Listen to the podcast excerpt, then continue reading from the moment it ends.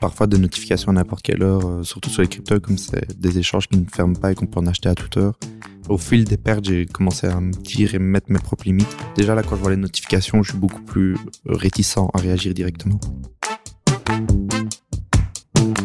Celui qui reçoit énormément de notifications à toute heure de la journée ou de la nuit, c'est Alexis.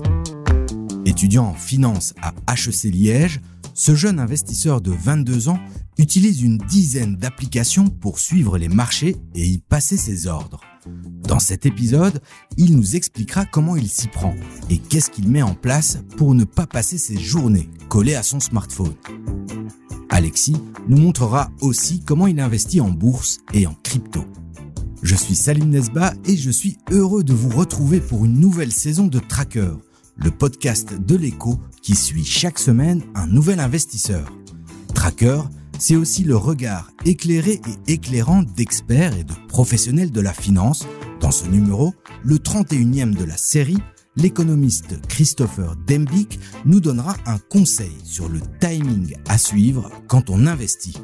On retrouve Alexis, il nous parle de sa récente décision de mettre ses investissements sur pause car il considère que le climat actuel est trop incertain sur les marchés.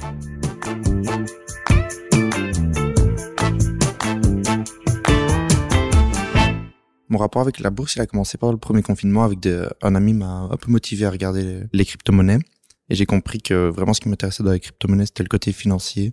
Donc j'ai beaucoup commencé à me renseigner là-dessus, que ce soit niveau crypto-monnaie ou alors euh, bourse traditionnelle. Et là, tu avais quel âge à ce moment-là? J'avais 20 ans, je pense. Donc tes premiers investissements, c'est de la crypto? C'est de la crypto, oui. Et ça s'est passé comment? T'es devenu millionnaire après euh, deux jours? Millionnaire, non. J'ai fait un joli bénéfice, mais rien d'incroyable. Et c'est aussi ce qui donne envie de continuer quand on voit qu'on gagne. Et c'est vraiment euh, en voyant d'autres amis, euh, des gens de ton âge, de ta génération, que tu t'es dit, OK, moi aussi, je peux y aller. Je savais que mes parents investissent, par exemple, mais ça a toujours été quelque chose d'adulte pour moi. Donc, j'étais un peu resté dehors. Et je me suis dit, euh, avec la crypto-monnaie, c'est un peu, un peu drôle, un peu pour les jeunes. C'est aussi un peu de casino. Et donc je me suis dit, euh, je vais tenter, et je me suis dit qu'en fait l'investissement, c'est à tout âge. Mais donc tu es rentré dans une phase euh, haussière euh, du marché crypto. Tout à fait, oui. Sa meilleure année, on va dire. Oui, une phase où c'est assez difficile de perdre puisque tout monte. Donc c'est aussi ça qui fait un peu perdre les pédales parfois. Après, c'était une année particulière parce que si tu étais rentré vers le mois de mars, t'aurais pas gagné autant, t'aurais même perdu de l'argent et en tout cas au niveau actuel euh, du marché des cryptos, tu serais dans le rouge. Hmm. Est-ce que tu as gagné un peu d'argent avec ça? Ici, donc euh, j'ai pas mal gagné, puis cette dernière année j'ai pas mal perdu. Ici, je dirais que je suis plus ou moins à moitié moitié, enfin genre au zéro. Donc j'ai pas vraiment gagné, pas vraiment perdu. Mais je pense que j'ai appris plein de trucs dans tout ça et c'est vraiment intéressant, plein de leçons. J'ai déjà fait des belles gaffes en crypto, maintenant c'est tellement volatile que ça arrive beaucoup plus vite qu'en bourse. Quelle est ta gaffe dont tu es le moins fier? J'ai investi sur un projet, là, il a moins 99,9%. Oui, donc tu as perdu quasi tout ce que tu as investi. C'est ça, oui. J'aurais dû sortir beaucoup plus tôt. J'ai eu des occasions de sortir à fois deux, fois trois de mon investissement. Je l'ai pas fait parce que j'ai été un peu, un peu trop avare et voilà. Avare ou c'est pas du gain en fait. Ouais. Tu te dis qu'une fois arrivé à ce point-là, euh, ça ne peut que augmenter. Mmh ouais, mais j'aurais dû mettre un stop loss et et profiter de la hausse et être quand même couvert en cas de baisse, mais je l'ai pas fait et ça m'a donné une bonne leçon. Et l'investissement initial, c'est combien à peu près? C'était 300 euros. Et c'est après cette expérience-là que tu as décidé d'ouvrir un compte titre traditionnel et d'investir dans des produits plus euh, normaux. C'est un peu en parallèle aussi parce que je me suis bien rendu compte que quand un actif faisait plus 10% tous les jours pendant une semaine, ça devenait euh, un peu incroyable et aussi très dangereux. Et je me suis dit, il faut, faut diversifier son capital, il faut s'intéresser à d'autres solutions. Et alors, tu as fait quoi, par exemple? Je me suis pas mal renseigné sur la bourse, sur quels investissements peuvent être utiles en bourse. Bon, je suis jeune, j'ai un petit capital, mon horizon d'investissement est très très long aussi. Donc, j'ai essayé de chercher des solutions adaptées à moi. Et donc, c'était quoi comme type de solution? T'as tout de suite été vers euh, des actions ou euh, t'as pris le temps de, de vraiment analyser tout ce que tu pouvais acheter comme investisseur? J'ai pris assez le temps, mais je me suis très très vite dirigé vers les ETF. Avant d'analyser plus en profondeur le comportement de notre investisseur en herbe, voyons un peu ce qu'Alexis a dans le coffre. C'est l'heure du scan de son portefeuille, car comme lors des saisons écoulées, nous allons passer au crible les investissements des trackers de l'écho. Ici actuellement, je suis sorti de tout, donc je suis très liquide euh, parce que la macroéconomie me dérange un peu. Sinon, j'essaye de garder au maximum 10% crypto, sachant que c'est quand même déjà un profil risqué. Mais euh, sachant que parfois les cryptos font x2 en, en, quelques semaines, il faut tout le temps rebalancer son portefeuille, ça c'est compliqué à gérer. Et alors pour un, un étudiant comme toi, on, on, parle de quelle somme euh, T'es déjà avec des millions d'euros et... J'aimerais bien. non, ici c'est plus euh, des petits milliers d'euros. Et ça vient d'où? C'est de l'épargne? C'est des jobs étudiants? C'est des cadeaux de la famille? J'ai un peu de cadeaux de la famille que j'ai accumulé euh, tout au long avec euh, la communion, les anniversaires, etc. Mais aussi pas mal de jobs étudiants. J'aime bien avoir mon job étudiant, prendre X% et le mettre direct dans mon épargne. Et de cette épargne, je garde un peu en cash et j'investis le reste. Tes ETF, quand tu y investissais, donc maintenant tu touches plus, mm -hmm. tu revenais régulièrement avec une somme? Ouais, c'est ça, je faisais ce qu'on appelle du DCA. Mm -hmm. Donc euh, on essaie de lisser l'achat avec euh, tous les X temps un achat de la même somme. Et cette somme, on est autour d'une centaine d'euros ou euh, plusieurs centaines d'euros? En fait, les ETF que j'avais trouvés, c'était des ETF assez chers. Donc, à, je pense qu'il y en avait un à 770, l'autre à 350. Donc, c'est des sommes quand même plus grosses. Donc, je faisais de manière trimestrielle, souvent. Dans combien d'ETF tu investis? Et comment tu fais pour les trouver? Comment tu fais pour les choisir? Alors, à l'époque, j'investissais dans trois ETF. J'avais un ETF, euh, donc MSC World, vraiment euh, pour couvrir le marché assez facile. Et je l'avais trouvé, donc j'avais tapé sur Internet. En fait, il y en a plein. Et j'avais fait en sorte de regarder ceux qui ont les frais les plus bas, parce que c'est un piège assez facile. Et à, à ce moment-là, j'avais pris le ticker si j'avais été acheté avec les frais les plus bas. J'avais fait un S&P 500 qui est aussi assez classique et un marché ADR. Et quand tu dis les frais les plus bas, comment tu vois que c'est le bon euh, C'est en faisant des analyses. Donc, euh, j'ai trouvé plein de ETF, MSCI World par exemple. Donc, quand on regarde la composition, etc., il y a toute une fiche technique de l'ETF et alors on voit les frais. Et puis là, j'ai comparé, je me suis dit, bah, celui-là, c'est le plus bas que j'ai trouvé. Il y a sûrement des plus bas, mais j'ai pas trouvé, donc je me suis contenté de ça. Et est-ce que tu regardes aussi qui est l'émetteur, dans quel pays, en quelle devise, s'il est capitalisant, synthétique Je regarde les devises, parce que je sais que ça peut être aussi très dangereux de mettre dans une devise qui peut se dévaluer très vite. L'émetteur, pas spécialement, j'ai pas vraiment porté attention avec ça. Et je me stoppe aux accumulations, ETF accumulation, donc j'ai pas envie de ETF distribution, j'ai pas envie de dividendes, j'ai envie de réinvestir direct. Stop si vous songez à investir dans les ETF, je ne peux que vous conseiller d'écouter ou réécouter le 19e épisode de Tracker, celui dans lequel Kevin, l'analyste de la revue L'Investisseur, nous donnait des clés pour bien choisir ses ETF.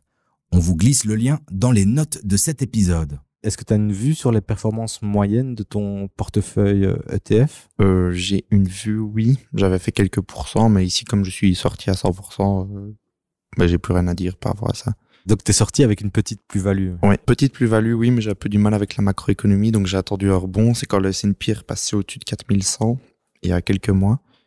À ce moment-là, je suis ressorti avec une plus-value et j'attends de voir. Là, je suis vraiment en mode euh, inactif. Et c'est quoi les signaux que tu essayes de percevoir? Qu'est-ce qui te dira, ok, c'est bon maintenant, c'est le bon moment? Mais je trouve que l'économie est toujours en surchauffe. On a une inflation qui ne part pas et ça me fait un peu peur par rapport au futur on a des chiffres d'affaires qui régressent et des dividendes qui régressent aussi. Et j'ai l'impression qu'il va y avoir une fuite des capitaux dans les obligations. Et à ce moment-là, on verra quand les obligations seront très hautes que la bourse va s'effondrer. Enfin, s'effondrer, c'est un grand mot, mais... Le pressentiment d'Alexis est-il le bon? Sa boule de cristal est-elle bien ajustée?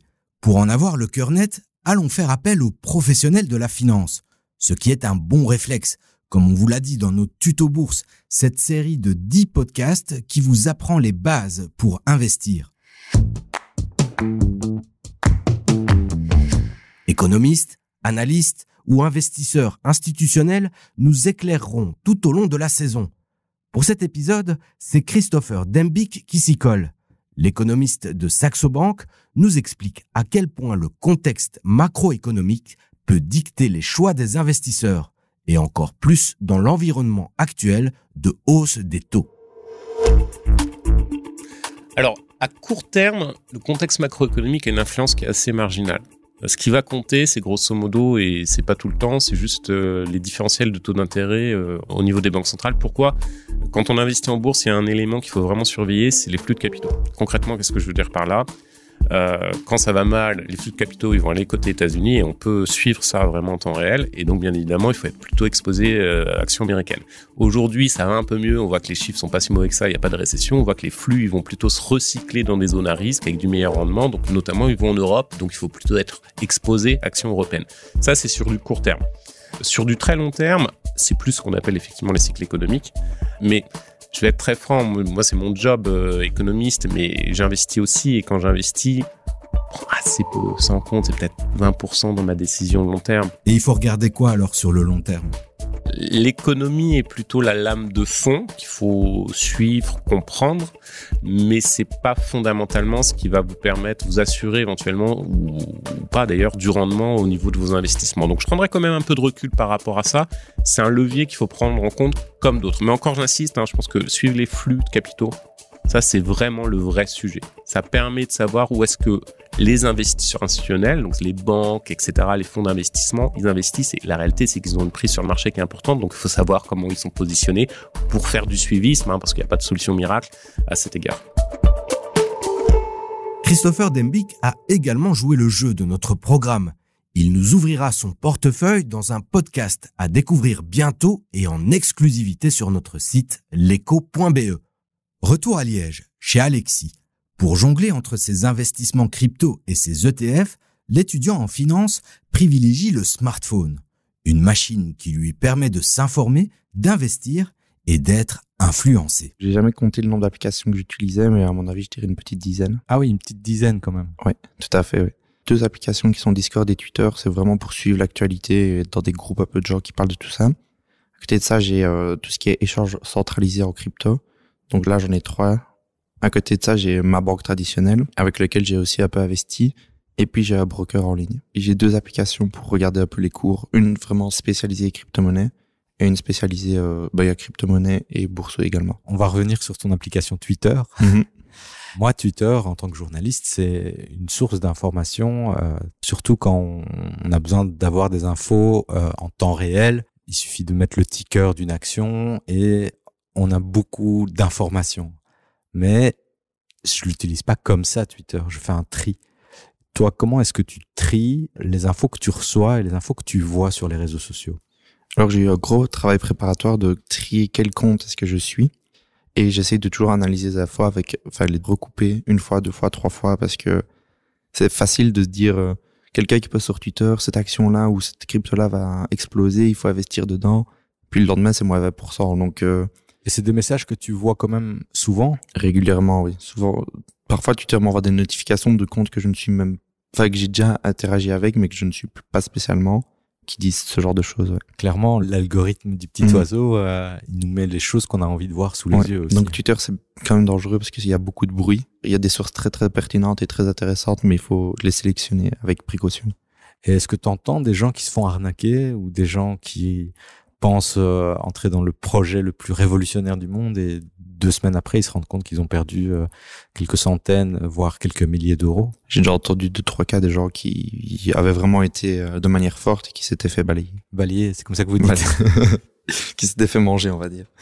Ça veut dire quoi? Ça veut dire perdre tout son argent. Ouais, voire j'ai entendu quelqu'un qui a perdu 10 000 en, en deux mois. Et c'était presque tout son compte épargne. Quoi. Toi, qu'est-ce que tu dirais à cette personne? Je pense que ma première réaction, ce serait de dire euh, que 10 000, c'est quand même une grosse somme. Enfin, c'est une grosse somme, mais quand on commence à travailler, surtout si on vit chez nos parents, etc., ça se rattrape très vite.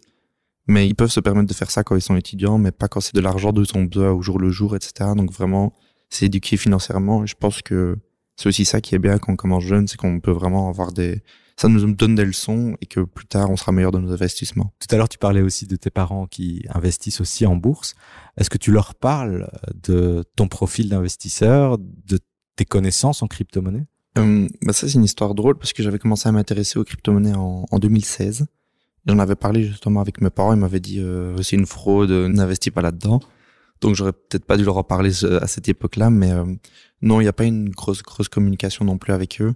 Mais ils ont un profil vraiment différent du mien, et donc ils ont une approche différente de la bourse également. Je pense qu'ils ont une approche plus traditionnelle, Même comment je passe par un broker en, marché traditionnel, ça leur sort spécial. Mais est-ce que euh, ils s'inquiètent pour toi? Oui, non. Je pense ils s'inquiètent que je perds tout mon argent, mais ils disent que j'ai la capacité de gérer ça. Mais ils ont quand même une petite vue sur mes comptes, ils voient que je mets pas tout mon capital et que je reste euh, censé. ils te voient pas arriver en Tesla, euh, échanger de Tesla tous les trois jours. ils aimeraient bien, je pense.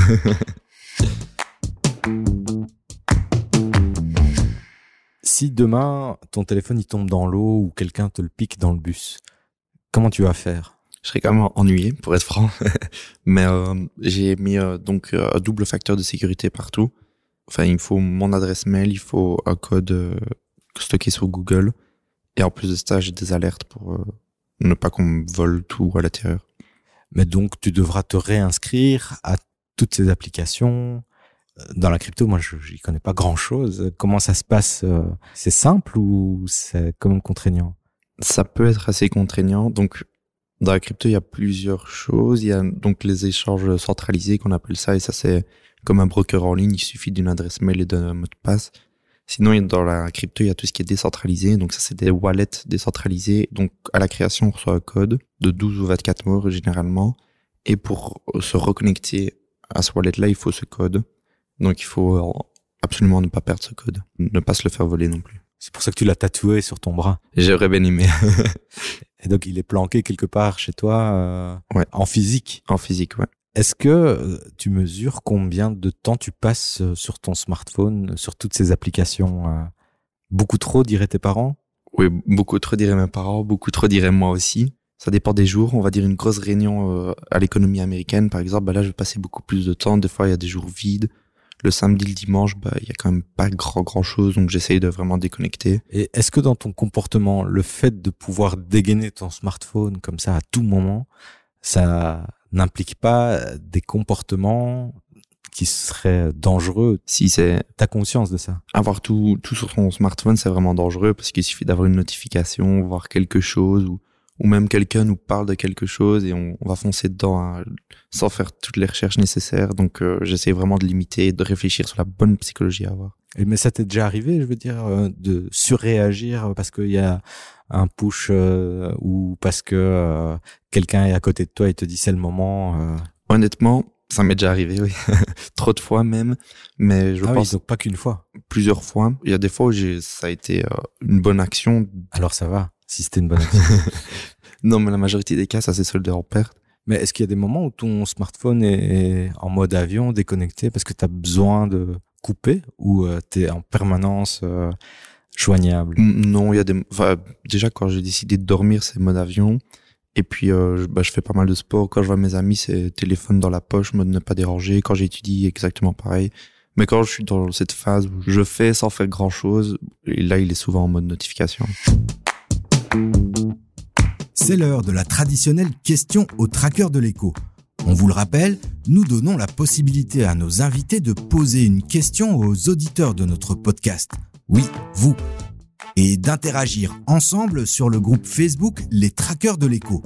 On écoute Alexis. J'aimerais demander aux trackers de l'écho votre position et votre avis sur le marché de l'Inde et si vous avez de bonnes actions à recommander. Alors le marché indien, ça vous parle? Envie de répondre à la question d'Alexis?